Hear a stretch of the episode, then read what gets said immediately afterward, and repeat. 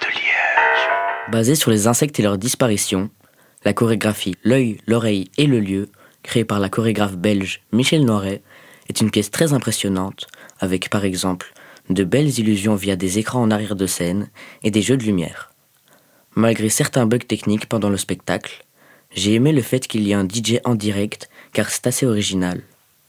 J'ai été très surpris et déstabilisé par l'histoire, mais j'ai finalement décidé de ne pas essayer de la comprendre et de me laisser porter par la danse. Donc si vous appréciez le thème des insectes, je vous conseille cette pièce.